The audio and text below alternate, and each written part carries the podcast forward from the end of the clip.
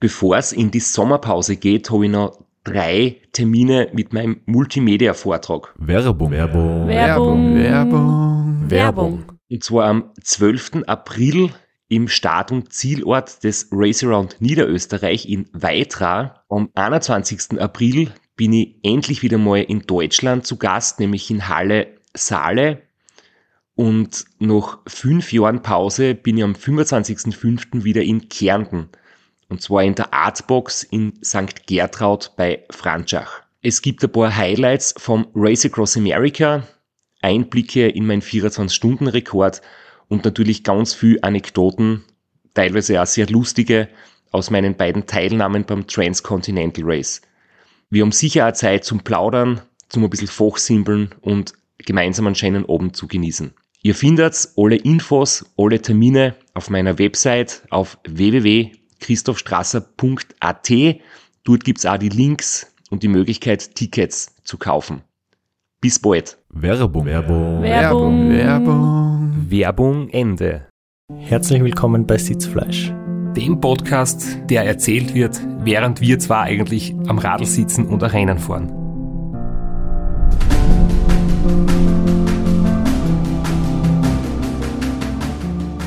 Und zwar fahren wir Rennen nicht gegeneinander, sondern wir starten im gleichen Rennen. Ja, es ist endlich soweit, die neue Saison ist tatsächlich gestartet, aber davor gibt's noch eine Episode.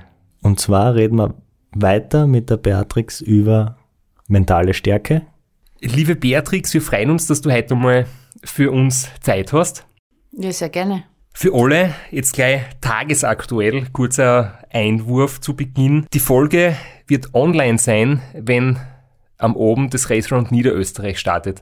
Nur für alle zur Beruhigung, wir haben nicht am Tag vor dem Rennen die Folge aufgenommen. Das ist schon ein paar Tage früher passiert. Jedenfalls heute am Abend wird der Flo ins Rennen starten, ich werde ins Rennen starten, ins Race Around Niederösterreich. Aber jetzt da besprechen wir noch ein paar mentale Dinge mit der Beatrix gemeinsam über mentale Stärke im Alltag, im Rennen, über Ziele, über Dinge, die man gern tut, über, ja, oft Stärke zu sagen, Schwäche zuzulassen und was halt einfach alles dazugehört, um seine Ziele zu erreichen oder um, äh, ja, erfolgreich und vor allem glücklich durchs Leben zu gehen. Danke fürs Bleiben. Danke, dass du dir nochmal für uns Zeit nimmst. Wir haben das schon sehr ausführliche erste Folge, deswegen haben wir jetzt gleich verlängern müssen, weil es doch noch einiges zu besprechen gibt. Der Straps ist ganz frisch von seiner Mentalcoach-Ausbildung. hat so viel, hat so viel Input gekriegt und jetzt muss er das irgendwie gleich weiter vorarbeiten. Ich, ohne es zu wissen, denke ich mal, der Christoph war früher auch schon mental stark, aber jetzt hat er diese Begrifflichkeiten und, und, und den Hintergrund ein bisschen noch zur Seite gestellt bekommen, aber Ich habe früher schon mit einem Mentaltrainer zusammengearbeitet, habe viele Sachen ähm, schon mitgekriegt und auch natürlich selber erfahren und viele Sachen dann auch intuitiv gemacht und jetzt plötzlich bin ich halt im Nachhinein draufgekommen, aha, das und das steckt dahinter und das ist der Background, warum die Dinge Ja. oft so funktionieren, wie sie dann wirklich funktionieren. Und weil ich es jetzt da gerade vor mir habe und das wollte ich unbedingt mit dir besprechen, ich habe mir da aufgeschrieben, smarte Ziele oder Lifestyle-Modell. Das heißt so viel wie, ist es gut, sich immer Ziele zu setzen? Vor allem welche Ziele? Wie formuliert man seine Ziele? Damit man sie dann auch erreicht? Oder ist es manchmal vielleicht besser, einfach von Zielen loszulassen und sozusagen den Lifestyle, also das Leben im Moment, im Hier und Jetzt einfach äh, so zu gestalten, dass ich sage, ich habe zum Beispiel die Vision, ich möchte ein super guter Langstreckenradlfahrer sein in meiner Zukunft. Oder meine Vision ist vielleicht, ich möchte diesen Langstreckensport auf ein neues Level heben. Oder ich träume davon einmal, das Radlrennen zu gewinnen. Sagen wir jetzt zum Beispiel das Race Round Niederösterreich. Vielleicht ist das vom Flo aus, aus der Praxis gegriffen. Und ähm, damit ich das erreichen kann, schaue ich einfach, dass ich jeden Tag das Beste gibt, dass ich dass ich mich gesund ernähre, dass ich mein Training in den Alltag integriere, dass ich mir nicht zum Beispiel jeden Tag aufraffen muss, sondern möglicherweise tue ich mit dem Radl zur Arbeit fahren. Ich glaube, Flo, du machst das ja wirklich teilweise, gell, wenn das Wetter zulässt. Ja, ich fahre immer von der Arbeit heim mit dem Radl, mit dem Zug hin, weil es sind doch 70 Kilometer und dazu müsste ich doch zu früh aufstehen. Ja, aber es ist. Darf ich da was, äh, entschuldigst bitte, aber, aber machst du das jetzt, äh, um, um dich auf das Rennen vorzubereiten oder würdest du das auch machen, wenn du kein Rennen fährst? Ich würde das so oder so machen, weil äh, ohne jetzt genau die Begrifflichkeiten zu kennen, aber bei mir ist ganz klar, dass dieses Lifestyle-Modell würde ich für mich beanspruchen, weil bei mir ist es so, ich liebe das Radfahren in all seinen Facetten. Ich tue gern Graveln, ich tue gern Mountainbiken, ich spiele Bike Polo, ich tue Rennrad fahren, ich tue Fixie fahren, also alles auf zwei Rädern, ich liebe es einfach und bei mir ist es einfach so, wenn ich einmal eine Woche nicht am Radl sitze, dann werde ich einfach unausstehlich. Und dann ist meine Partnerin, dann kommt sie her zu mir, druckt mir die Radlschuhe in die Hand und sagt, geh zwei Stunden Radl fahren und dann ist es, geht's mir aber wirklich besser. Und also egal was, aber wenn ich Radl fahren kann, bin ich einfach glücklich. Ich kenne das auch. Also, Und genau deshalb auch, weil ich jetzt in einem engen Zeitkorsett bin durchs Arbeiten und Pendeln, ist es die ideale Ergänzung. Einfach heimfahren, dann habe ich auch noch ein bisschen Zeit daheim, die ich sonst verpendelt hätte und dann Jeden, jedenfalls ist dieses Lifestyle-Modell, wenn ich das nur kurz zu Ende bringen darf, bitte. Da geht es einfach darum, dass du in deinem Alltag die Sachen so gut wie möglich integrierst, es halt braucht, damit du äh, quasi deine Träume dann umsetzen kannst, damit du deiner Vision näher kommst. Und du ist gesunde Ernährung integriert, du ist Bewegung, du ist Training integriert, du ist äh, einfach der Lebensstil im Prinzip abgestimmt darauf und dann kannst du gar nicht verhindern, dass du automatisch besser wirst und dass du die weiterentwickelst und dass du ein besserer Radlfahrer wirst und dann erreichst du das Ziel auch und vielleicht schießt du sogar über das Ziel drüber hinaus. Und wenn du jetzt sehr stark auf Ziele fokussiert bist, was grundsätzlich gut ist, kann uns aber auch passieren, dass einerseits, das haben wir auch schon bei, bei Gesprächsgästen von uns gehört, dass die das Ziel so unter Druck setzt und stresst oder dass es zum Beispiel passiert, jemand will einen Halbmarathon laufen, ähm, tut bis dorthin alles, was nötig ist und wenn er das dann geschafft hat, weil ihm das Training eigentlich so anzipft hat und weil ihm das Laufen überhaupt nicht gefreut hat und das gesund Essen hat ihn auch schon anzipft, ist nachher dann mit drei Wochen gar nichts. Und dann geht das Gewicht wieder auf, wie die Laufform ist verloren und eigentlich, ja, hast du das vielleicht gemacht, damit du ein bisschen Anerkennung kriegst oder damit du irgendwie das abhaken kannst oder die Ergebnislisten daheim einrahmst. Aber eigentlich hast du nicht dein Leben abgestimmt darauf, dass du ein guter Läufer wirst. Und jetzt habe ich eigentlich gar keine Frage. Ich wollte nur, Nein, was mir spontan fragen- dazu einfällt, ist Genau, was dir äh, einfällt mein dazu. Haus, mein Auto, mein Hund, mein Marathon und äh, ja, mein Langstreckenrennen. Ähm, und wenn, wenn, also wenn Menschen das als Lifestyle-Modell betrachten und, und es so umsetzen wollen, ich kann dir nur sagen, wie ich das in meiner Arbeit erlebe. Und ich erlebe in meiner Arbeit tatsächlich viele Menschen, die genau das, was der Flo gerade gesagt hat, mitbringen, ja, die, die es einfach lieben und, und die das gern machen. Und dann wird die, dann, dann, dann hat man das ganze Leben angepasst. Und das ist, glaube ich, das, was du als Lifestyle-Modell äh, bezeichnest. Aber ich kenne auch ganz, ganz viele Athletinnen und Athleten, und das ist ja in der Wirtschaft auch so, Menschen, die brauchen einfach Ziele, weil es was benötigt, ähm, um wo anzukommen. Das ist so wie ähm, im Coaching verwendet es oft gern, wenn es gerade passt, wenn man sich in das Auto setzt und man fährt weg. Und man hat ein Ziel, dann gibt es den Ausgangspunkt und es gibt den Endpunkt und man schaut, wie kommt man von seinem Ausgangspunkt zu seinem Endpunkt. So. Und wenn ich mich ins Auto setze und ich hab kein Ziel, dann fahre ich. und wenn's mir nicht mehr gefreut, dann fahre ich wieder heim. Weil, wo soll ich hinfahren? ich habe ja kein Ziel. Ja. Ähm, und insofern ist die Frage, die man sich stellen sollte, brauche ich ein Ziel Oder habe ich so viel intrinsische Motivation, das heißt, habe ich so viel Feuer in mir und habe ich so viel Begeisterung für mein Lebenskonzept in mir, dass ich gar kein Ziel brauche, weil es entwickelt sich und es entsteht.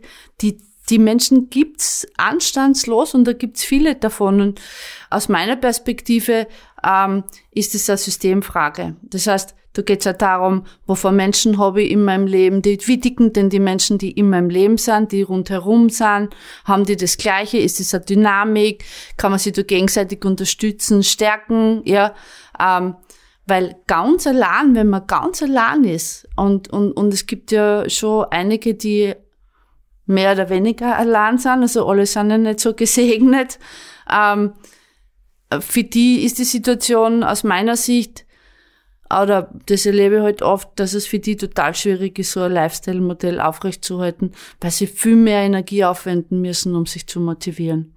Weil es einfach niemanden dahinter gibt, der sagt, also wie bei dir, mal laufen. Ja, ich kenne ich kenn das auch. Du bist unrund gelaufen oder sitzt aufs Rad oder tu was, ja. Und es ist total schön, wenn es Menschen gibt, die an dieses Feedback geben.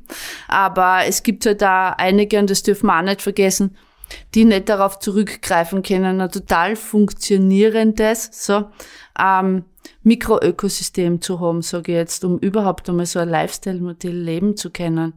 Die, die die Möglichkeit haben, großartig, also die, die, die müssen sie teilweise jetzt da gar nicht so große Ziele setzen, außer man, man hat jetzt das Ziel wirklich, ähm, ja, ähm, erster in der Bundesliga zu sein, ja, ähm, also für viele Menschen sind Matheziele unglaublich wichtig, damit sie sich wo anhalten können und damit sie einfach wissen, sie, wo sie, wo will hin.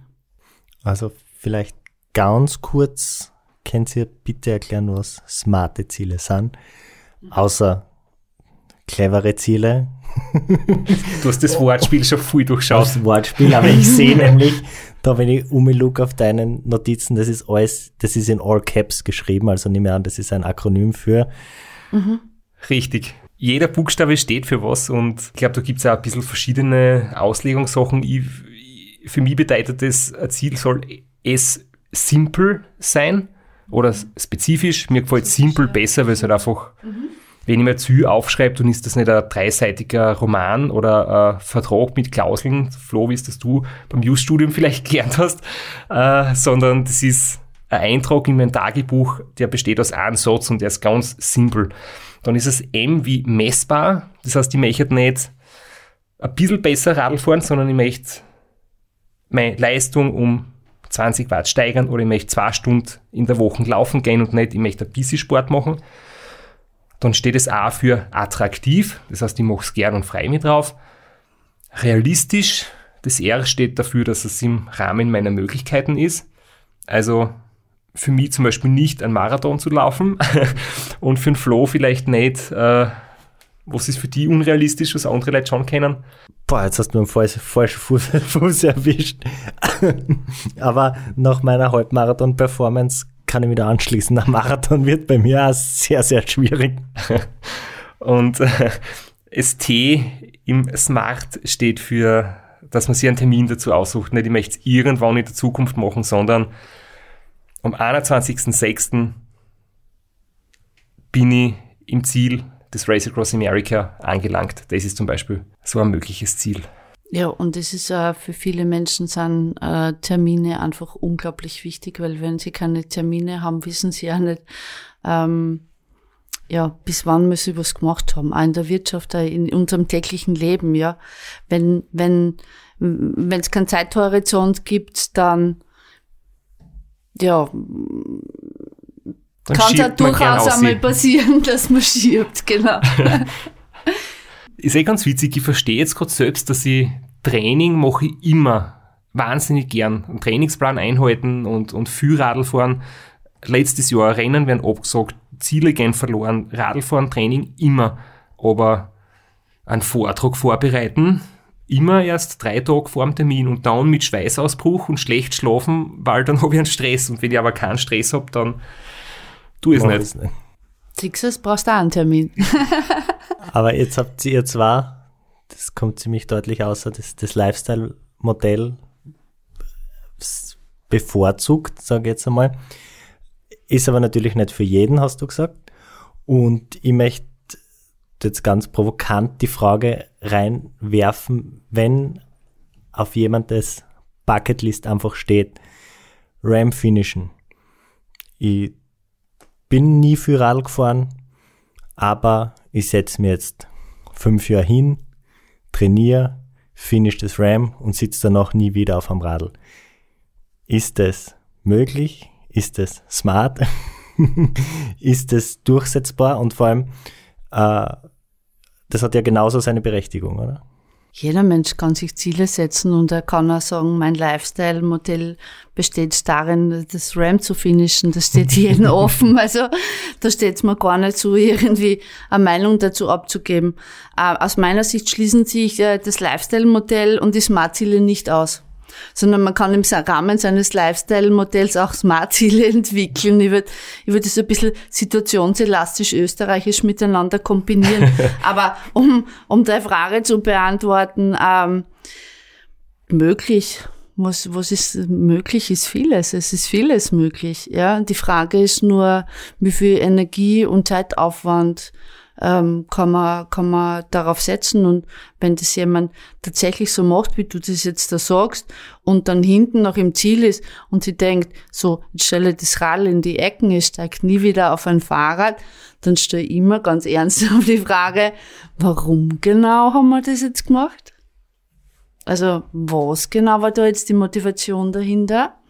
Und wenn die Antwort ist, ich wollte das einfach einmal in meinem Leben machen, damit ich es abhacken kann, ist es eine wunderbare Erklärung. Es gibt viele Menschen, die Dinge genau einmal in ihrem Leben tun, nur damit sie es abhacken können und sagen können, das habe ich einmal gemacht. Also das gibt's ja und es gibt sicher auch Menschen, die das beim RAM sagen. Und nur ist da halt der Aufwand viel, viel größer, bis man da mal ins Ziel kommt. Glaube ich, also es ist dann doch eine weite Strecke.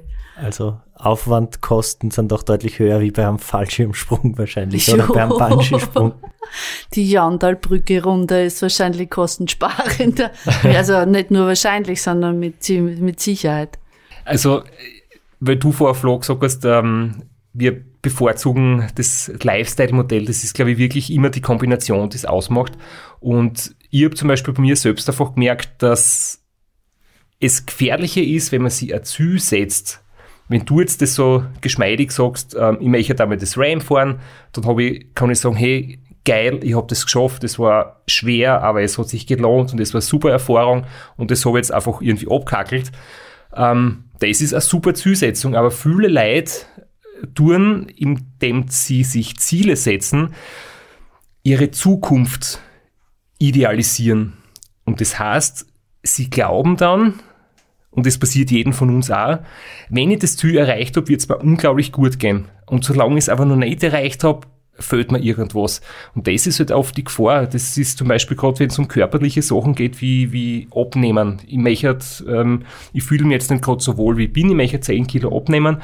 Und wenn ich das geschafft habe, wird es mir gut gehen. Und dann werden wir die anderen Leute gern haben und ich, ich werde mich selber gern haben und ich werde in den Spiegel schauen und das gefällt mir. Und jetzt der Wahl ist es aber gerade so, dass ich mir, ich, mir taugt es halt nicht. Und dann kann aber sein, dass man draufkommt, man erreicht das Ziel und es geht dann immer noch nicht gut. Oder es geht dann nur kurzfristig gut. Und das ist halt einfach die, die Geschichte, dass man eigentlich es schaffen soll, dass man sich im Hier und Jetzt, so wie es jetzt ist, wohlfühlt und es gern macht und dass man dann die Ziele erreicht, aber ohne seinen Druck aufzuerlegen. Weil sonst lernst du jeden Tag, ich bin mit mir selber unzufrieden. Und morgen bist du auch wieder mit dir selber unzufrieden. Und übermorgen auch. Und erst irgendwann in der Zukunft, in vielen Wochen oder Jahren, wenn du das Ziel erreichst, dann ist alles super. Aber das ist ja der Zustand, das ist, uh, den erreichst du nie. Du lernst einfach immer, dass du im Hier und Jetzt mit dir unzufrieden bist.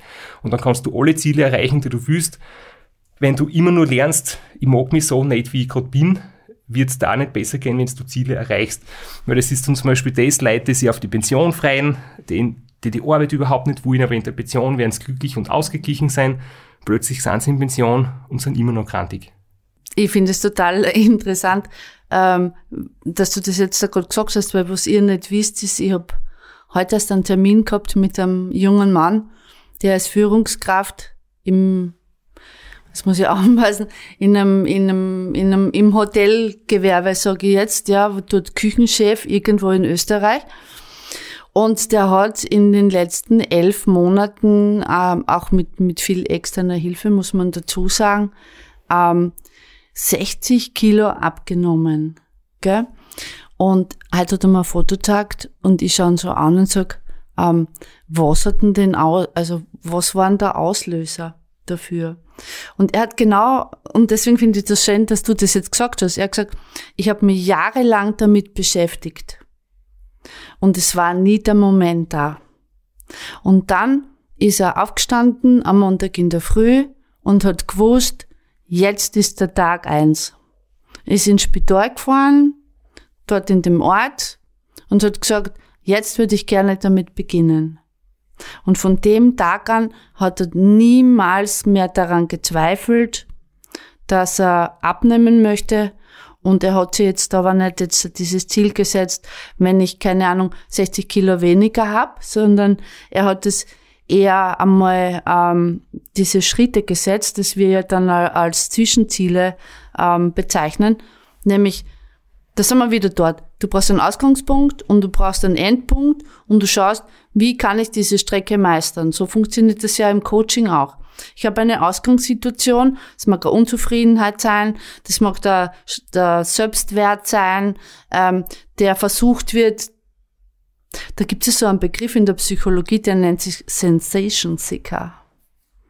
Ja, ähm, das sind Menschen, die ähm, sehr darauf bedacht sind, immer Sensation zu erleben und, und die das einfach brauchen, die, die diesen Adrenalinschub brauchen, weil er dann Glückshormone ausströmt. Und dann ist genau das, was du gesagt hast, Christoph, nämlich äh, dann, dann, dann war dieser Adrenalinausstoß und dann haben sie das erlebt und dann gehen sie nach Hause und dann sind sie wieder unzufrieden. Dann versuchen sie wieder irgendwie so einen, einen, einen Kick zu kriegen, ja. Ob das jetzt in so einem Ausdauersportart ist, wobei Ausdauersportarten sind ja mit ganz viel, ganz viel Trainingsaufwand verbunden. Es gibt ja andere Sportarten, die nicht so einen exzessiven Trainingsaufwand haben, wo man auch was erreichen kann. Aber auch abseits, ja, also man muss es ja gar nicht im, so aus der Sportwelt betrachten, sondern auch in anderen Bereichen. Also ich denke mal, wenn, wenn jemand wirklich das nur tut, unter Anführungszeichen das nur tut, um, um, um ähm, einen Sinn zu haben, sage ich jetzt ganz provokant, spätestens down, äh, wäre sehr hilfreich, wenn man sie einmal selber oder auch mit einer Unterstützung von jemandem anderen äh, es wirklich einmal hinschaut und sagt, okay, wie ist denn das so mit meinen Visionen und wie ist denn das überhaupt so mit, mit meinen Werten? Was hab ich denn überhaupt für Werte? Was ist denn mir wichtig im Leben? Warum tue ich das, was ich tue? Ja, und vor allem auch, und da kommen wir jetzt da wieder zum Sport zurück und auch zu dem, ähm, wo, über das wir schon geredet haben, was passiert denn, wenn das nicht ist? Für mich, also in meiner Arbeit ist das die spannendste Frage. Was ist, wenn das nicht ist? Was tust du dann? Wenn ich das Ziel nicht erreiche jetzt zum Beispiel. Ähm, wenn ich das Ziel nicht erreiche, wenn ich, wenn ich, also so ein Krisenmanagement, ja, so ein Plan B, so einen intuitiven Plan B, um genau diesen Absturz zu vermeiden, der oft eintritt. Jetzt gibt's dann aber Leute, die haben meistens einen, ich sage mal, einen sehr, sehr hohen Testosteronspiegel vielleicht mhm. oder ganz ein großes Ego, die sagen, ich beschäftige mich nicht damit, mhm. dass es vielleicht nicht gelingt, weil es gelingt sicher. Ich ja. habe vollen Fokus, es wird gelingen, ja. definitiv. Ja. Und einen Plan B gibt's nicht, brauche ich nicht. Ja, also auf einen, auf einen Einzelbewerb bin ich ganz dabei beim Einzelbewerb aber aufs Leben betrachtet, ähm, also wenn man so das Durchschnittsleben dauert zurzeit, ich weiß nicht, ich, ich hoffe, ich rede jetzt keinen Blödsinn, aber wir werden, wir werden schon alt. Also wenn nichts passiert, werden wir schon alt und und äh, also so auf, auf, auf, auf einmal so sagen wir jetzt einmal 80 Jahre vorzuschauen und zu sagen, ich habe nur einen einzigen Plan für meine 80 Jahre und es gibt keinen Plan B. Ähm, das, das kann ich mir fast nicht vorstellen, äh, weil einfach uns so viel Schönes auch wieder fort und wir auch mit unglaublich vielen Herausforderungen konfrontiert sind in unserem Leben, nicht nur im Sport, sondern auch abseits, weil man denkt, ja, wenn, wenn jemand wirklich, also ich sag so, wie es mir denkt, ich habe schon viele Menschen kennengelernt, die das geglaubt haben. Ähm, die meisten davon glauben das nicht mehr. ja, weil es einfach die Momente gibt, wo, wo das Leben ähm, nicht das Honigkuchenpferd ist und wo man dann feststellt, okay, ähm, ich bin auch ein Mensch. Und das, der, der Testosteronspiegel kann unglaublich hilfreich sein, großartig. Aber ja, das, das, das, aus meiner Perspektive lebt da jeder in seiner komplett eigenen Realität, ja. Also hypnosystemisch betrachtet ist es so, dass er jeder so äh, aufgrund seiner eigenen Realitätskonstruktionen sich seine Wirklichkeit erschafft. Und dann hab ich meine Wirklichkeit und du hast deine Wirklichkeit und dann gibt's Teile, die teilen wir, ja. Also da gibt's so diese gemeinsame Wirklichkeit. Trotzdem bleib ich in meiner und du in deiner. Und wie ich meine erschaffe, das ist ja sehr wohl ähm, eine Frage meines Denkens und meines Fühlens, dann wären wir wieder bei dieser Geschichte vom letzten Mal. Aber Fakt ist, ähm, so richtig nur einen Plan zu haben, viel kenne ich nicht, bei denen das aufgegangen ist. Also.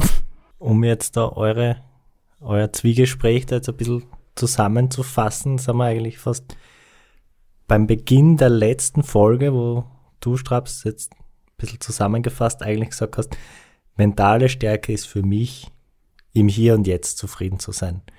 Und so ein Ziel kann die nicht glücklich machen, nur das Ziel, sondern die große mentale Stärke liegt darin, dass man im Hier und Jetzt zufrieden ist. Dann wird man auch bei Zielerreichung zufrieden sein und umgekehrt nicht. Werbung. Werbung. Werbung. Werbung. Werbung. Flo, bist du auch schon so aufgeregt, wenn du an den April denkst? Jedenfalls, äh, wenn du das gleiche meinst wie ich, dann bin ich schon sehr voller freudiger Erwartung.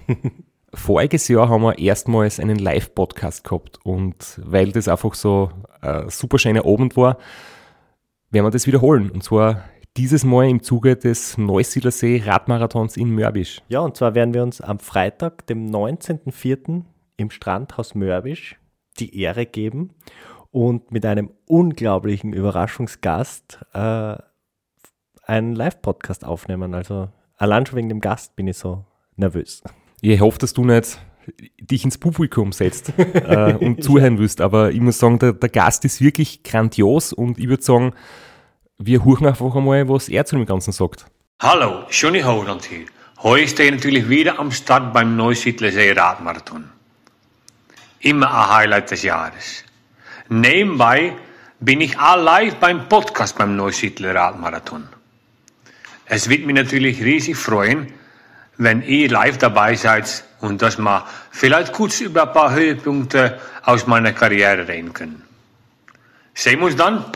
Wer die legendäre Stimme noch nicht erkannt hat, das war Johnny Hogerland, legendärer Fahrradprofi und Pensionsbetreiber in Kärnten. Ja, und noch unter anderem dreimaliger Teilnahme oder Finish bei der Tour de France, jetzt auch im, in der Radmarathon-Szene sehr erfolgreich und sehr umtriebig. Und ja, wir freuen uns sehr, dass wir mit ihm äh, den Abend gestalten können. Und natürlich haben wir auch was zu gewinnen. Und zwar gibt es für zwei Personen jeweils ein Ticket und einen Startplatz für entweder Zeitfahren oder Radmarathon. Zeitfahren ist am Samstag, Radmarathon am Sonntag. Das heißt, es sind zwei Tickets, zwei Startplätze und gewinnen tun die, die folgende Frage richtig beantworten. Wie viele Tage ist Johnny Hogerland bei der Tour de France 2011 im rot-weiß gepunkteten Bergtrikot unterwegs gewesen? Schickt uns eine E-Mail an sitzfleisch.christophstrasser.at. Wir freuen uns auf eure Teilnahme, wir freuen uns auf äh, den Live-Podcast im Strandhaus und vor allem auf unsere Teilnahme, weil wir beide haben auch eine Startnummer und werden Samstag beim Zeitfahren dabei sein. Ja, und werden uns wieder mal mit den Besten der Szene messen. Du wahrscheinlich ein bisschen kompetitiver als ich, aber ich freue mich immer wieder, wenn ich mir aufs Zeitfahrrad setzen kann. Heuer bin ich ohne Scheibe am Start, weil du meine Scheibe ja verkauft hast. Vielleicht können wir noch in der Leihgeschäft einfällen. Werbung. Werbung. Werbung. Werbung. Werbung Ende. Das habe ich auch wirklich ganz stark erlebt, dass ich nach einem Race Across America Sieg oder nach einem 24-Stunden-Weltrekord, was auch immer, ähm, du hast natürlich zuerst äh, große Freiheit und man geht feiern und man ist mit dem Team noch gemeinsam ähm, ein paar Tage beieinander und das, man zelebriert es. Aber dann kommst du wieder heim in dein Alltag, in dein quasi normales Leben und dann merkst eigentlich, du bist jetzt kein glücklicherer Mensch als vorher. Und dann habe ich mir mal gedacht, naja, aha, warum ist das jetzt so? Jetzt habe ich doch Ram gewonnen. Da habe ich jahrelang drauf hintrainiert. Und mir hat das Training Spaß gemacht. Mir das, es war so cool, den Weg zu gehen und so, das, der Weg ist das Ziel und so weiter. Diese Lebenseinstellung und plötzlich hast du das Ziel erreicht. Da fluscht kurz so ein ähm, Feier auf, ein Flammen, der ist dann aber bald wieder weg und dann ist, bist du wieder gleich wie vorher. Und jetzt muss ich kurz eine Schleichwerbung machen, deswegen heißt in mein Buch, das ich geschrieben habe, auch, der Weg ist weiter als das Ziel, weil ich mir halt denke, dass der Weg, den du gehst, der soll dich erfüllen und glücklich machen und es ist eigentlich noch wichtiger als das, dass du das Ziel erreichst. Und natürlich ist Ziel erreichen super und Ziel äh, nicht erreichen tut weh, aber wenn du was halt nicht erreichst, weißt du auch, lernst du so viel, du weißt du sofort, wo sind meine Schwächen, woran muss ich arbeiten und da kommst du mit einer großen Motivation haben. Wenn du das Ziel erreichst, kommst du oft mit so einer inneren Leere haben. Und dann ist mir eigentlich recht bald klar geworden, ob jetzt vier, fünf, sechs Ram-Siege habe, ob ich die 1000 Kilometer heuer schaffen werde, macht mir als Mensch nicht glücklicher oder zufriedener. Es ist trotzdem geil, so Ziele zu verfolgen, aber das wird mich nicht ändern. Deswegen wird es mir in der Zukunft nicht anders gehen wie jetzt da. Es liegt ja nur darin, dass du eben nicht wie der Cipollini in den Ferrari steigst daheim, sondern weil es da auf deiner Couch sitzt. Ja, ich sag aber nicht, dass der Cipollini glücklicher ist. das wissen wir nicht. Und irgendwie, ich glaube, das, was wir alle wollen, ist äh, zufriedener Mensch zu sein, weil dann bist du mit dir selber im Reinen, dann bist du mit deinen Mitmenschen im Reinen, dann kannst du produktiv sein, dann kannst du anderen Menschen helfen und das gelingt einfach nicht, indem du maximale Anzahl an Zielen erreichst, sondern indem du natürlich Ziele hast, auf die du hinarbeitest, aber halt einfach den Prozess dorthin wertschätzt und gern machst. Ich finde es großartig, wenn jemand Ziele hat. Es ist wunderbar, Menschen dabei zu unterstützen, ihre Ziele zu erreichen ähm, mit dem kleinen Seitenstep, dass Ziele, was sie realistisches sein sollen. Also man unterscheidet da schon ein bisschen zwischen Visionen und Zielen. Manchmal haben Menschen sehr großartige Visionen, aber ähm, diese realistische Umsetzung ist dann eher die Schwierigkeit. Gell? Aber Menschen bei, bei ihren Zielen zu erreichen, das ist super und gemeinsam Erfolge einzufahren. Ähm, Menschen zuzusehen, wie sich jemand entwickelt, wie jemand immer, immer besser wird in dem, was er tut, ob es jetzt eine Performance ist auf einer Bühne, ob es, ob es in der Arbeit ist, ob es im Sport ist. Das ist ja großartig, aber das allein ist halt nicht das gesamte Leben. Ja. Und mm, ich glaube, dass vor allem, und ich, das finde ich so faszinierend bei Ultraradfahrerinnen und Radfahrern. Also diese Gabe, ähm, dieses, dieses, dieses Alleinsein, dieses viele, ähm, ich nenne das immer diese Langsamkeit. Also diese Gabe der Langsamkeit. Aus meiner Perspektive haben alle in dieser Szene, ähm, unabhängig davon, wie schnell sie im Ziel ankommen, die Gabe der Langsamkeit. Ein Streckenabschnitt dauert gefühlt eine Ewigkeit. Dann geht's so nur so lang bergauf und, und, und, und dann, ja, das dauert. Diese Langsamkeit, das meine ich damit. Und das, das, das ist eine große Gabe, das ist eine große mentale Stärke und, und, ich glaube, dass das schon auch ein Ziel ist, das überhaupt, dieses Gefühl überhaupt einmal zu erreichen, das überhaupt einmal zu kennen. Das traue ich mir jetzt sagen, weil ich kann es nicht, ja. Und ihr beide könnt es. Ähm, also ich finde, das ist eine großartige Gabe und das zeichnet der Ultraathleten aus, diese Langsamkeit zu beherrschen, da ewig zu treten. Wahnsinn. Außer man ist im Hummelmodus. Das, das beherrscht der Flo ganz gut. Und solange man halt im Hummelmodus ist, ist es mental auch ganz leicht, wenn man im wenn, wenn man den Superzündi zündet. Und erst wenn der nachlässt, wird's. Schwierig wird's, wenn der Stecker gezogen wird, ja. Hoffentlich die meisten von euch da draußen, wenn ihr das Herz, war ich hoffentlich noch nicht in der Situation, sondern bin jetzt ganz normal am Fahren. Auf eine von meinen Notizen, die man eh zu 95% nicht beachten, weil man kommt dann in den Redefluss und redet irgendwas. Aber eine von den Fragen hast du gesagt, die soll ich unbedingt genau so stellen, wie ich es aufgeschrieben habe. Und das mache ich jetzt hiermit, nämlich sind deiner Meinung nach RAM-Fahrer und Fahrerinnen in anderen Lebensbereichen auch außergewöhnlich oder komplett normale Menschen? Ich habe zum Beispiel bei der Frage auch noch das im Hinterkopf der Lon Haldeman, einer von den ersten Ram-Fahrern überhaupt, der ist 1982 und 83 bei den ersten zwei Aussagen des Ram hat er gewonnen und er hat ein paar so Doppeldurchquerungen von USA gemacht. Das war halt wirklich so ein, ein bisschen ein Hero in den jüngsten Ultracycling-Jahren. Der hat einmal in einem Interview gesagt, er hat ein Leben lang das Wissen in sich, egal mit wem er redet. Der hat damals nämlich lustigerweise in Donald Trump erwähnt, der noch nicht Präsident war von USA, das war damals halt noch der Wirtschaftsguru.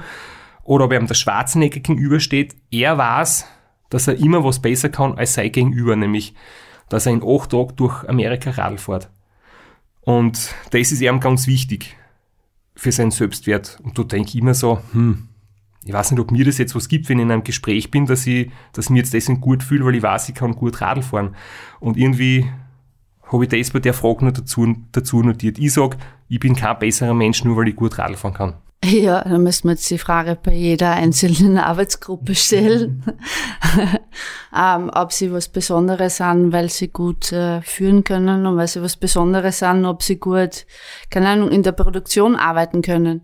Ähm, ich denke mal, das was, also ich habe deswegen gesagt, du sollst die Frage genauso stellen, weil sie damit endet, ähm, ob, ob die Menschen, die RAM fahren, außergewöhnlich sind oder ob sie normale Menschen sind. Und ich finde es so nett, ähm, weil was, was ist wirklich normal? Ja, also da könnte man Grundsatzdiskussion starten über wann ist wer normal und wann ist wer nicht normal.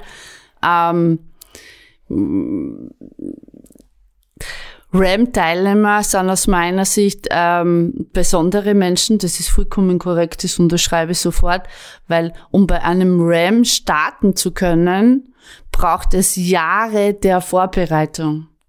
Und um diese Vorbereitung zu absolvieren, muss man die, den gesamten Lebenskontext mit einbeziehen. Also ähm, ja, sie sind in anderen Lebensbereichen auch außergewöhnlich, weil sonst kann man sich auf, auf so eine über 5000 Kilometerinnen oder 4800, du weißt das besser wie ich, ähm, nicht vorbereiten. Das heißt, ja, sind sie außergewöhnlich. Aber ob jetzt andere deswegen normal sind und RAM-Teilnehmer nicht normal sind, das, das wage ich jetzt dazu bezweifeln, weil wenn wir das jetzt so betrachten, wie es du gesagt hast, äh, wie es der Herr in dem Interview gesagt hat, ähm, er weiß ja als immer was Besonderes, weil er, weil er das Ram äh, gefinisht und gewonnen hat, dann kann jetzt da genauso gut die, ähm, weiß ich nicht, die Führungskraft von der Firma XY hergehen und sagen, ähm, ich kann 400 Mitarbeiter führen, ich bin viel besser wie du. Oder ja. Ärzte, die Leben retten. Oder Ärzte, die Ganz was Wichtiges. Alle, alle, alle Arbeitsgruppen, weißt. Und ich denk mal, wir alle, also, also ich kenne unglaublich viele Menschen, alle bin ich mir nicht sicher, aber ein ganz großer Anteil der Menschen, wir, jeder von uns ist in was gut. Das ist meine Ansicht. Jeder kann was gut. Jeder kann was anders gut. Ich weiß, ich wäre nicht in meinem Leben ähm, ähm, das, das Race Around Austria bestreiten. Das Ram nehme ich gar nicht im Mund. Gell? also ich fahre wunderbar gern mit dem Auto hinten noch. Das ist großartig. Ich fahre gern durch Amerika, aber ich werde es nie am Rad bestreiten. Das kann ich jetzt einmal ausschließen. Aber ich kann andere Dinge dafür gut. Ja, die vielleicht jemand, der Race Across America bestreiten kann, vielleicht nicht in dem Ausmaß kann. Und ich glaube, unsere Welt reguliert sich schon dadurch, dass es unterschiedliche Menschen gibt, die unterschiedliches kennen. Nicht jeder kann ähm, wie, keine Ahnung, äh, der Marcel Hirscher Skifahren. Ja, das ist einfach so. Er hat eine Gabe, das kann er und, und dafür wird er wahrscheinlich nicht in dem, in deinem Zeit durch Amerika fahren und deswegen ist der eine jetzt aus meiner Perspektive nicht besser wie der andere. Und wir wollen alle nicht an einem Tisch einen Podcast aufnehmen, den der Straps zusammentischlert hat, sondern lieber an den du zusammentischlert hast, weil da könnte man uns dann drauf verlassen, dass er nicht zusammenbricht. Sehr geiler Wortwitz. Wir haben in der vorigen Sendung kurz darüber gesprochen, dass ich Tischler gelernt habe. Deswegen für alle, die da nicht dabei waren oder es überhört haben. Und, äh, genau, und ich würde eigentlich die Frage stellen, deswegen auch nämlich äh, das ein bisschen zu relativieren, weil das nämlich oft so dargestellt wird, als ob Ram-Fahrer sowas Außergewöhnliches sind. Ich bin ja sowieso nicht der Meinung, aber das wird halt manchmal so auch vermarktet oder dann manche stellen sich jetzt so da und dann gibt's die Geschichten. Wenn du im Leben das Ram geschafft hast, dann kannst du alles im Leben schaffen. Ich hab's noch nicht gemerkt. Also ich hab nicht alles im Leben geschafft bis jetzt. Das hängt halt immer stark davon ab, wo sind meine Talente, wo sind andere Leute besser wie ich, was mache ich gern und ich kann so unmotiviert sein bei gewissen Sachen. Also, wenn ich, wenn ich wo keinen Sinn drinnen sehe, dann, dann geht absolut null weiter.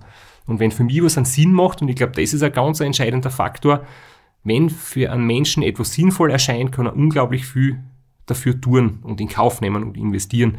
Und wenn jemanden Radlfahren durch Amerika komplett sinnlos erscheint, dann wird das auch nicht tun.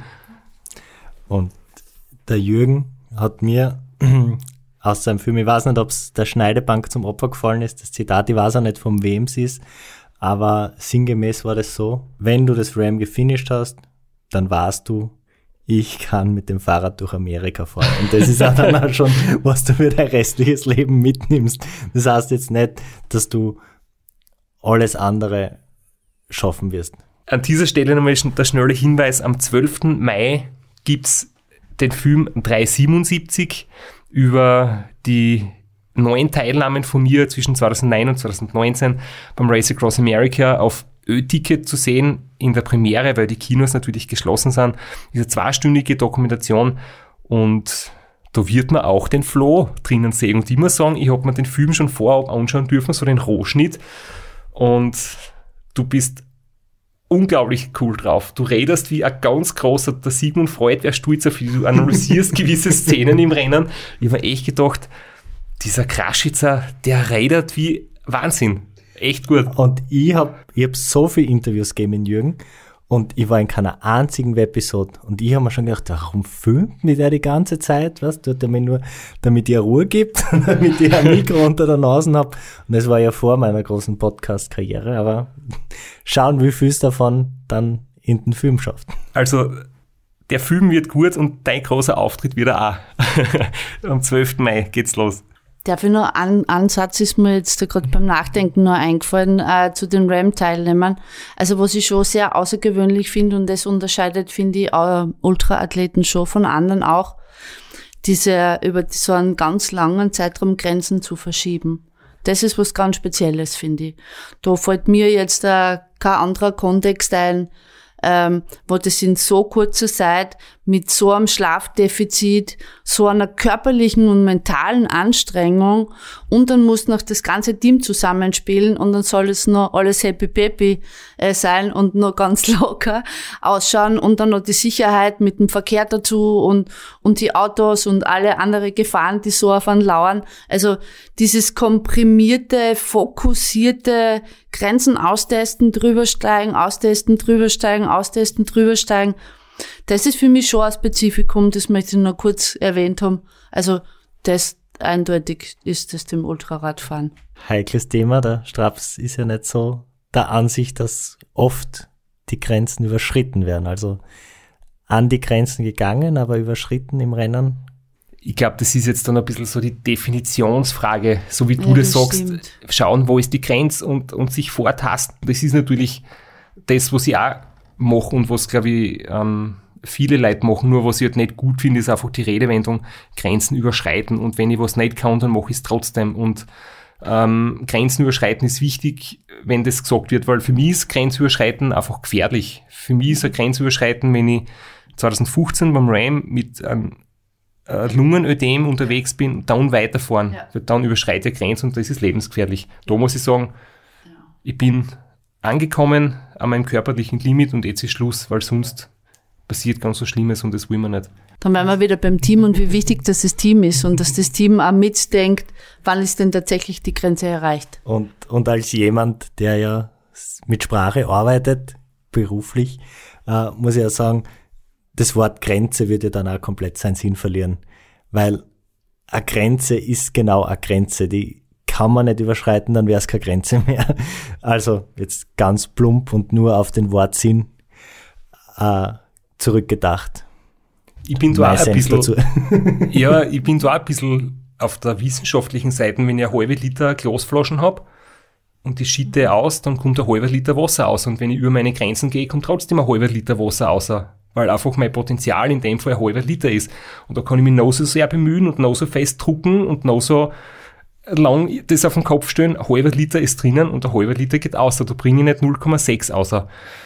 Außer ich tue in Handarbeit und mit viel Aufwand das Gefäß umformen und plötzlich haben 0,6 Liter drinnen Platz. Weil ich halt viel trainiert habe und meine Leistungsfähigkeit verbessert habe, dann kann ich 0,6 Liter ausschütten. Nur die meisten Leute ähm, füllen das Glasl entweder nicht viel oder lernen es nur halb aus und die nehmen nicht ihr ganzes Potenzial, das sie eigentlich haben, ähm, das können sie nicht mobilisieren, sondern schaffen es nicht, ihr ganzes Potenzial auszuschöpfen. Deswegen sage ich, muss ich nicht Grenzen überschreiten, sondern nur das, was in mir ist, quasi halt auch wirklich nutzen. Und das ist eh schon, dann bist du eh schon unschlagbar, wenn du es schaffst, 100% äh, auszuschöpfen von dem, was du drauf hast.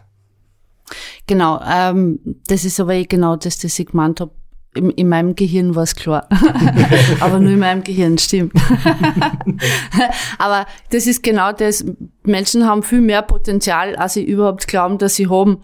Und dann sagen sie immer, da ist meine Grenze.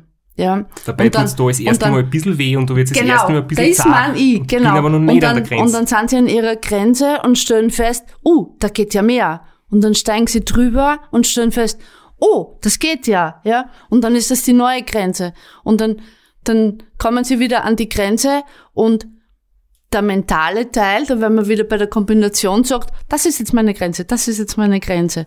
Und dann stellt man fest, oh, da geht ja mehr, ja. Und dann steigt man wieder drüber und aber das ist genau das, das du jetzt so wunderschön beschrieben hast. Ja, das Potenzial einfach einmal schauen, wo, wo, wo ist denn wirklich die Grenze meines Potenzials und jeder hat eine Grenze, wo da ist dann einfach genug. Da ist einfach genug. Ich glaube, an die Grenze kommt man ganz selten und es ist ein langer Weg, bis man überhaupt dorthin kommt, weil man halt schon viel früher ähm, im Kopf den Glauben verliert, ähm, sie das nicht zutraut, sie keinen Sinn mehr drinnen sieht und dann einfach halt Angst. am halben Weg oder beim halben Potenzial irgendwie stehen bleibt und Angst hat, ja. Jetzt fällt mir noch was ein, weil wir reden jetzt ja irgendwie schon total querfeld ein durch alle Themen durch, aber ich habe mir vorher noch was gedacht. Was kann man, wenn man ein RAM geschafft hat, für sein weiteres Leben mitnehmen? Und jetzt Flo, du hast das auch ein Zitat gesagt, dass man halt mit dem Radl 5000 Kilometer fahren kann und sonst nimmt man sich nichts fürs weitere Leben mit. Eins schon, nämlich in deinem Selbstbild oder in deinem Selbstwertgefühl manifestiert sie halt, dass du etwas geschafft hast, was echt schwierig war. Und dass du da was vorgenommen hast und das hast du umgesetzt. Du hast viel auf dich genommen und das ist erfolgreich gegangen. Und wenn du wieder was hast, dann hast du in dir drinnen die Erfahrung, ich kann das schaffen, wenn Sachen schwer sind, dass ich es zu Ende bringe. Wenn du einer bist, der gern aufgibt, dann hast du das nächste Mal wieder so, hm, ich habe damals schon aufgegeben und, und das, das ist dann auch in deinem Sel- Selbstbild drinnen. Zum Beispiel ein Beispiel aus dem Alltag, wenn Leute zum Rauchen aufhören wollen und es hat schon sieben Versuche gegeben, die nicht funktioniert haben, ist in deinem Selbstbild drinnen, es wird eh nix. Und ich gebe Sachen gern auf, ich fange es gern an und ich gebe es wieder gern auf. Und dann wird es halt ganz schwer, das umzukehren, das, das Denken. Aber wenn in deinem Kopf drinnen ist, die Sachen, die man vornimmt, die ziehe ich durch, das ist etwas, was da schon in allen Situationen hilft. Also das kennt man ja aus der Selbstwert-Thematik. Äh, jedes negatives Erlebnis, also wenn man eh schon, wenn man eh schon ähm, nicht unbedingt jetzt auf der positiven Seite beheimatet ist und dann hat man auch noch ein negatives Erlebnis, dann, dann führt das natürlich dazu, dass die Unsicherheit dann noch größer wird und die Angst vor allem auch größer wird, dann traut man sich nicht mehr so viel zu und dann nimmt das Ganze ja Spirale und das, das kann dann richtig blöd ausgehen, weil man dann eben die Lust verliert oder auch die Motivation verliert. Dann kommt es dazu, dass wir oft Schweinehund nennen und dann sitzt sie wirklich auf der Couch, weil man denkt, na, es regnet. Ja, das ist dann bei vielen oft das Ergebnis. Ähm, aber wo, noch ganz kurz, mir ist das auch jetzt gerade eingefallen, was nimmt man sich von einer RAM-Teilnahme mit? Ähm, ich würde das gerne aus der Teamperspektive auch noch ganz kurz anmerken. Ich glaube, von einer RAM-Teilnahme nimmt da jeder ich frage das immer noch, nach jedem Rennen äh, haben wir, so wie ihr wahrscheinlich auch, so der, das Reflektieren äh, des Rennens und, und was nimmt jeder so für sich mit. Und da kommt einfach ganz oft, also dieses daran wachsen, gemein, also das, das gemeinsam dran wachsen, schwierige Situationen zu meistern, das macht's für viele aus. Und, und, und dieses, dieser Flow, der da dann auch entsteht und, und, und dann ist man alles schon ein bisschen Banane im Gehirn und, und, und funktioniert trotzdem bestmöglichst, oder? Und genau das, also ich kann nur sagen, was nehme ich für mich mit? Ich nehme für mich mit, ähm, wie großartig, also erstens ich für mich mit, wie klein ist man überhaupt einmal allein. So fängt es einmal an. Ja, das ist für mich so die Quintessenz der Geschichte. Alleinig geht bei dem Rennen genau gar nichts.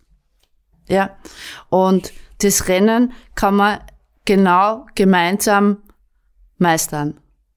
Wenn nur das halbe Team äh, das Rennen meistert, geht's auch nicht. Ja, also man muss sich dazu entscheiden, das gemeinsam zu machen. Und das sind Sachen, die nimmst du fürs Leben mit. Also denkst, ja, hey, ich brauche wen. Ja, alleine geht's nicht. Gut, wen brauche ich? Was brauche ich? Ja, was muss der kennen? Äh, wie muss der kompatibel sein mit anderen? Ja, und und das baut sich dann so in das Leben ein, auch in andere Bereiche. Das geht bis hin zu, keine Ahnung. Ähm, früher haben Menschen alleinig gesiedelt, weil sie glaubt haben, sie brauchen niemanden fragen oder Angst gehabt haben. Für Menschen haben ja oft Angst, andere Menschen zu fragen. Weil sie, weil sie einfach denken, boah, nein, ich kann ja nicht fragen, weil ähm, bin ja kein, ich sag so, wie ich mir denke, ich bin ja kein Lulu. Ja, also. Das na, muss ich doch schaffen. Das, das wäre das muss ich schon schaffen. wenn ich es nicht schaffe. Allein. Ja, genau, ja, genau. Und diese Stärke zu entwickeln, auch diese mentale Stärke zu entwickeln und zu sagen, ich muss nicht alles alleinig schaffen. Es geht gemeinsam leichter. Wen brauche ich, ja? Wer passt dazu? Ja, diese Puzzleteile zusammenfügen. Das, das ist schon was, das ich also bei jedem Ultraradrennen. Und, und dieses Zusammenhalten auch unter den Teams, finde ich, das ist auch was, das kenne ich aus nicht vielen anderen Bereichen. Also diese Erkenntnis, ja, da gibt's dann noch, man nennt es dann in der Wirtschaft Stakeholder und Kooperationspartner, ja. Im Sport sind andere Sportteams. Aber wenn es weiter fortgeht, dann kann es immer aufeinander zählen. Und das ist schon schön. Ja, also diese, diese ganzen Teamdynamiken und Teambildungsprozesse, da habe ich auch sehr viel selber dafür mitgenommen und ganz konkret in zwei Vorstellungsgesprächen war das Thema und wir haben über das RAM gesprochen und ihr beide Jobs gekriegt. Also ganz konkreten Benefit davon gehabt. Ich warte ja froh, bis du mal von einem ähm, ORF oder Sky oder so ein Angebot kriegst als Sportmoderator. Jetzt nach deiner Podcast-Karriere bin gespannt. Ich hoffe, du bleibst da, Sitzfleisch noch lange halten und wirst nicht abgeworben. Ja, das hoffe ich auch. Und so viel wie ich mich mit Sportmoderatoren bewusst nur die männliche Form herumärger, äh, müsste dann wirklich abliefern. Ich weiß nicht, ob ich dem Druck dann standhalten könnte, weil es ist trotz allem ein schwerer Job und daheim sagt es leicht. Aber nein, ich bleib bei meinen Brötchen. Keine Ambitionen in diese Richtung. Ein ernstes Thema habe ich mir noch notiert und zwar das Thema Optimieren. Das ist ja auch was, was mir auffällt, was mich selber sehr stark betrifft aber auch andere in dem Sport oder generell im Sport, ähm, nämlich nicht zu sagen, es ist lässig, wie es ist und ich bin zufrieden, sondern so eine gewisse Lust drauf haben, immer noch Kleinigkeiten weiter zu verbessern. Allerdings finde ich es auch gefährlich, dass man vielleicht eine Unzufriedenheit entwickelt, dass man nicht sagen kann, hey, ich bin jetzt 2018 zum Beispiel das Race Across America in 8 Tagen und einer Stunde gefahren, war zuerst ziemlich die ersten paar Stunden unzufrieden und krantig so in der ersten Emotion. Und wenn das jetzt chronisch bleibt, dass du sagst, ähm, ich kann mich nicht über was freuen, weil es vielleicht nicht ganz perfekt war. Ich muss es noch verbessern, bis ich mich drüber freuen kann. Ist das sicher nicht positiv, aber dass man sagt, ich schaue, was noch geht und ich finde noch Potenziale, ich versuche mich weiterzuentwickeln, ist ja, glaube ich, schon was Gutes. Wie siehst du das? Wie lang ist so die Lust, etwas zu optimieren, gut und wann wird es vielleicht zu einer Blockade oder wann wird es krankhaft und, und dann schwankt es ins Negative um in Unzufriedenheit? Ähm, da greife ich jetzt auf, einen, auf, auf den Schatz zurück äh, an, an Erfahrungen und an Rückmeldungen von über 100 Athleten. Gell? Und zusammenfassend würde ich jetzt einmal sagen, solange das Feuer brennt, solange, solange diese innere Motivation ist, solange auch die Unterstützung von außen gegeben ist, solange das Gesamtkonzept passt, ähm, kenne kenn ich das so, dass Athletinnen und Athleten sehr wohl immer darauf bedacht sind, auch Fortschritte zu erzielen. Ich glaube, das ist jetzt so eine instinktive Sache. Man will halt einfach schauen, ähm, nach vorne zu schreiten. Und wann schreitet man nach vorne? Weil was ist das Gegenteil von nicht besser werden wollen? Oder was ist, wenn ich nicht besser werden will, dann bleibe ich gleich. Und Gleichstand ist für viele Stillstand. Und das heißt, das Gegenteil von Stillstand ist die Vorwärtsbewegung und die Vorwärtsbewegung heißt, was kann ich noch verbessern?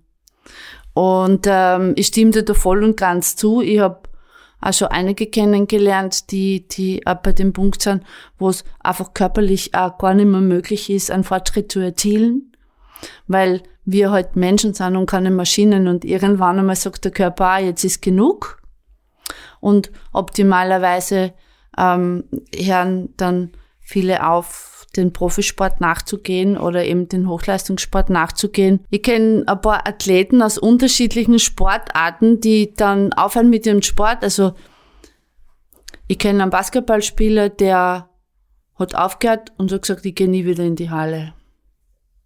Ich will keinen Ball mehr sehen, ich will nicht mehr Basketball spielen.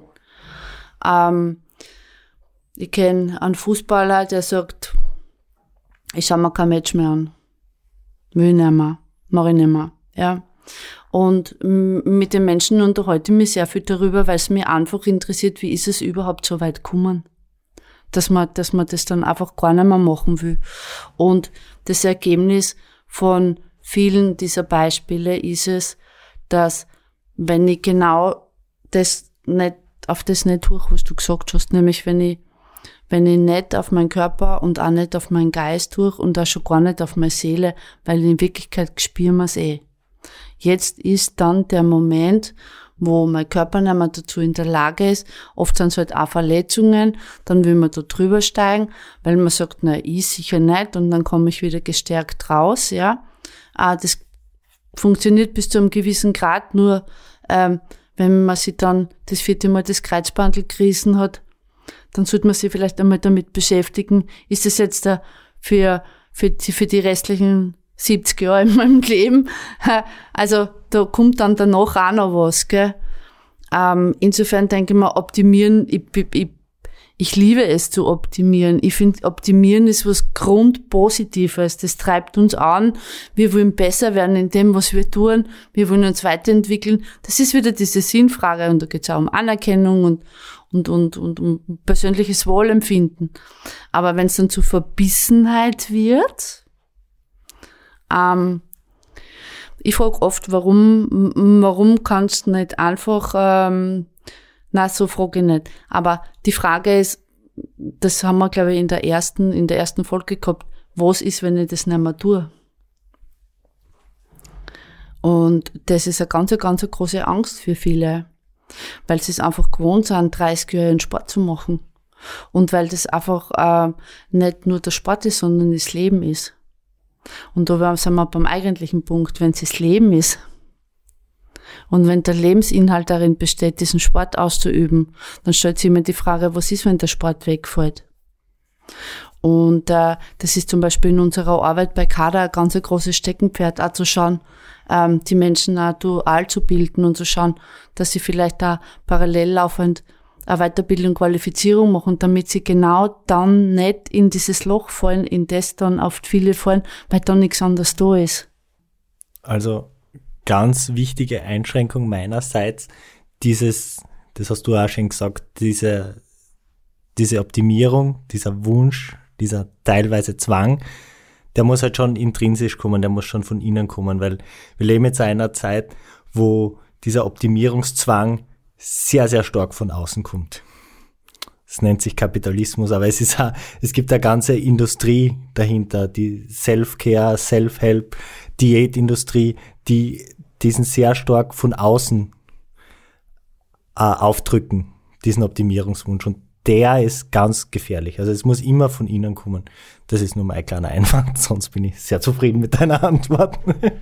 Ich glaube, generell ist es ganz wichtig und nicht einfach zu erkennen, was will ich selber wirklich und was wird mir irgendwie eingeredet. Wir haben rund überall, du wirst mit Werbung bombardiert. Ähm, es wird da überall gesagt, das musst du haben, das brauchst. Mit dem geht's dir besser, mit dem bist du glücklicher, mit dem wirst du zufriedener und wenn du das nicht hast, ist sowieso, dann fehlt dir was. Und man soll schon wirklich gern Radl fahren, wenn man Radl fahren möchte. Nicht nur, weil man jetzt im Podcast hört, dass Radlfahren super ist und wenn die das im Podcast sagen, dann muss ich es auch machen, sondern ähm, Aber es ist super. es ist wirklich super, das kann man schon sagen. Das Motorradfahren ist auch super.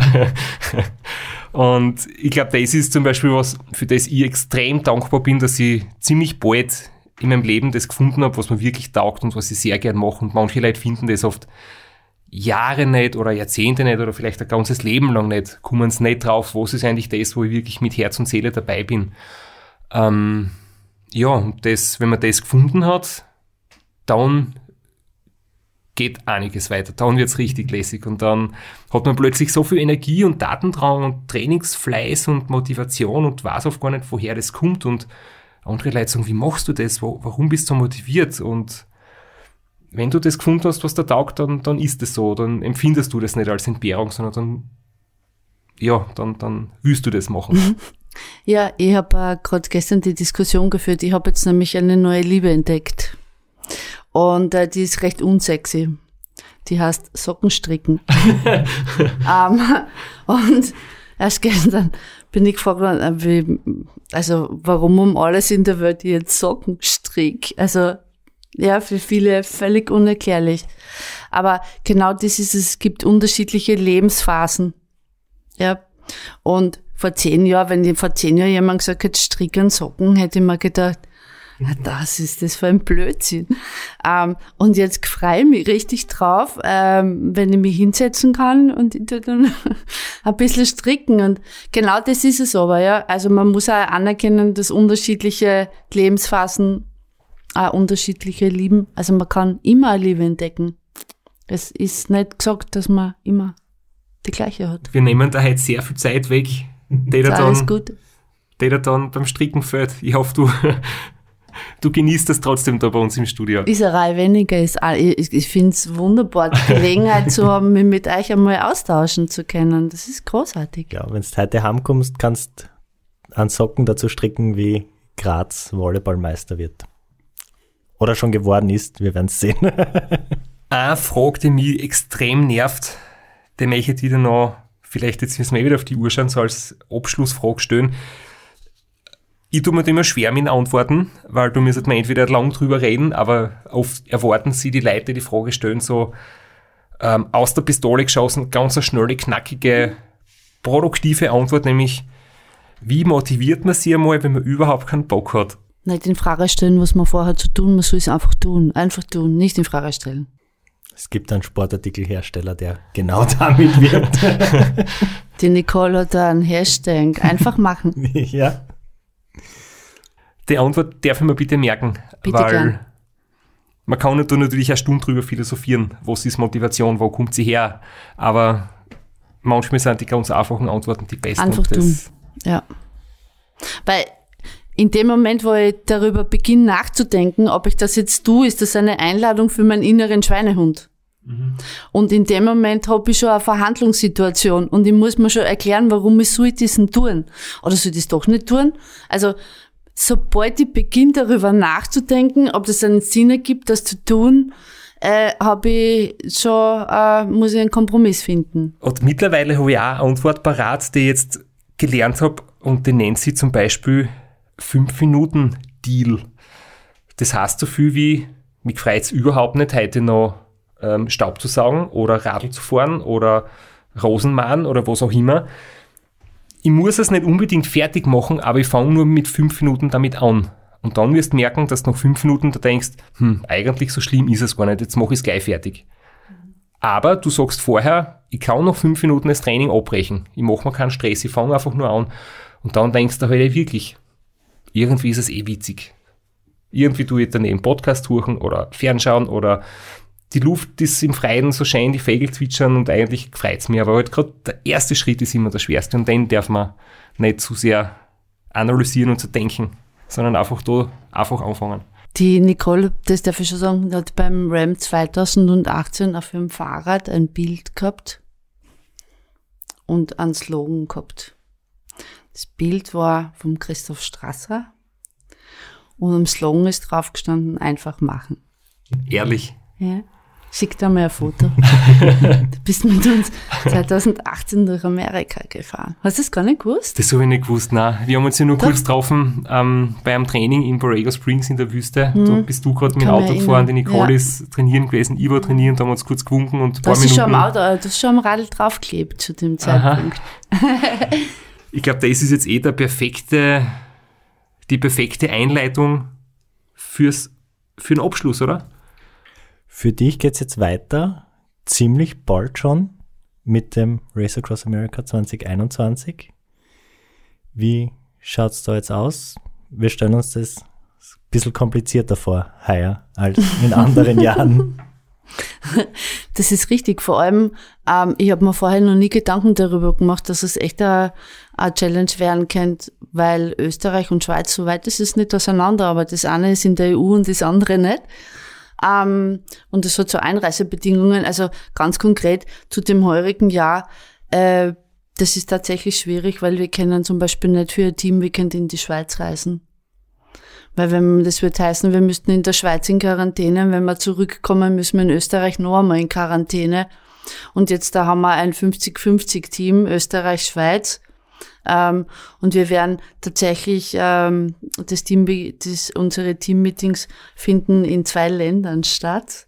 Ganz äh, postmodern mit Skype und allem, was sonst noch so dazugehört. Und das ist aber was, und das würde ich gerne abschließend sagen, also ich habe so den Eindruck und das Gefühl, und das sagt auch das Team, ähm, das schweißt uns einfach nur mehr zusammen. Diese Challenge, die wir jetzt bewältigen müssen, ohne uns einfach physisch treffen zu können und uns auszutauschen, ähm, das ist was, das, das uns davon bin ich überzeugt, auch noch sehr positiv weiterbringen wird bei dem Rennen. Und in zwei Monaten stehen wir am Start. Juhu, endlich. Ich freue mich total auf Oceanside, dort am Start zu stehen. Und bei uns ist es ja auch so, dass die Nicole ist die tiefenentspannteste, wenn wir am Start stehen. Das Team ist immer sehr nervös und die Nicole ist immer tiefenentspannt. Und ja, jetzt geht's los und alle zappeln ein bisschen und sie ist eigentlich die gechillteste, die dann alle anderen ein bisschen überholt. Ja, und auf das freue ich mich viel. Wir freuen uns auch, wir werden das von daheim am Live-Ticker verfolgen und wünschen euch natürlich nur das Beste, alles Gute. Es wird sicher ein super Ram werden. Wir sind schon ganz aufgeregt. Ja, wenn wir schon dabei sind, ich wünsche euch ja alles, alles Gute. Ihr startet ja schon viel, viel früher, nämlich genau heute, während es ausgestrahlt wird oder heute das jetzt da äh, online geht. Ähm, ich wünsche euch ein großartiges Rennen durchquert Niederösterreich mit offenen Augen und einem offenen Geist und einem großartigen Team und ganz viel Spaß und ich wünsche euch ein bisschen schönes Wetter, aber es ist total egal. Es gibt ja kein schlechtes Wetter, es gibt ja nur schlechte Kleidung. Und insofern, toi, toi, toi. Danke vielmals. Ich möchte auch noch direkt an die Nicole ein paar Worte sagen, weil ähm, sie hat ja schon ein paar Mal gesagt, sie hört uns einmal wieder mal zu. Und man darf schon noch jetzt nochmal betonen, wir werden uns ja dann auch persönlich hören, ähm, in den nächsten Monaten, wenn es sich zeitlich einmal ausgeht. Da werden wir viel Sachen vielleicht vom aktuellen Ram mit ihr besprechen und, und auch von anderen Rennen, wo sie ja teilweise Gesamtsiege geholt hat. Beim Race Around Ireland zum Beispiel, beim Adriatic Marathon, du warst du auch dabei, Beatrix, oder? Wo sie vor alle Männer gewonnen hat. Und es gibt jetzt hier heuer auch von der Race Across America Berichterstattung schon so, ähm, ob die Nicole die Gesamtsiegerin des Ram werden kann. Ähm, es wird gemutmaßt und es wird ihr sehr viel zugetraut und ihr habt Ziele für euch, das sind intern, das ist ja gut so. Manchmal ist es besser, Ziele für sich zu haben und nicht ähm, in die Welt hinaus zu plaudern. Ähm, jedenfalls, liebe Nicole, wir sind ganz große Fans von dir. Du hast schon unglaubliche Sachen geleistet. Du hast das Race Across America 2018 unter zehn Tagen geschafft. Das ist unglaublich. Du warst gesamt Dritte. Ähm, ich war halt vor dir, sorry. und äh, der Ralf. der Ralf, die Seviskur aus Luxemburg. ähm, ja, ich hoffe, dass du alles, was du in dir hast, ausschöpfen kannst, dass du ruhig bleibst, dass du dich nicht verunsichern lässt, wenn von außen irgendwie dir äh, Erwartungen zugetragen werden, sondern dass du dein Rennen fährst und ja, du wirst es schaffen, du wirst dein Ziel erreichen und für das halt alles, alles Gute aus Österreich. Und natürlich auch von mir. Wir werden uns jetzt in eine kleine Pause verabschieden, weil, wie schon ein paar Mal erwähnt, wir sind jetzt mitten im Rennen. Danach brauchen wir ein bisschen Regeneration und dann treffen wir uns wieder und werden über das Rennen quatschen. Und an der Stelle auch nochmal Beatrix, danke fürs Kommen. Sehr gerne. Herzlichen Dank für die Einladung. Es war großartig. Danke für das sehr interessante Gespräch.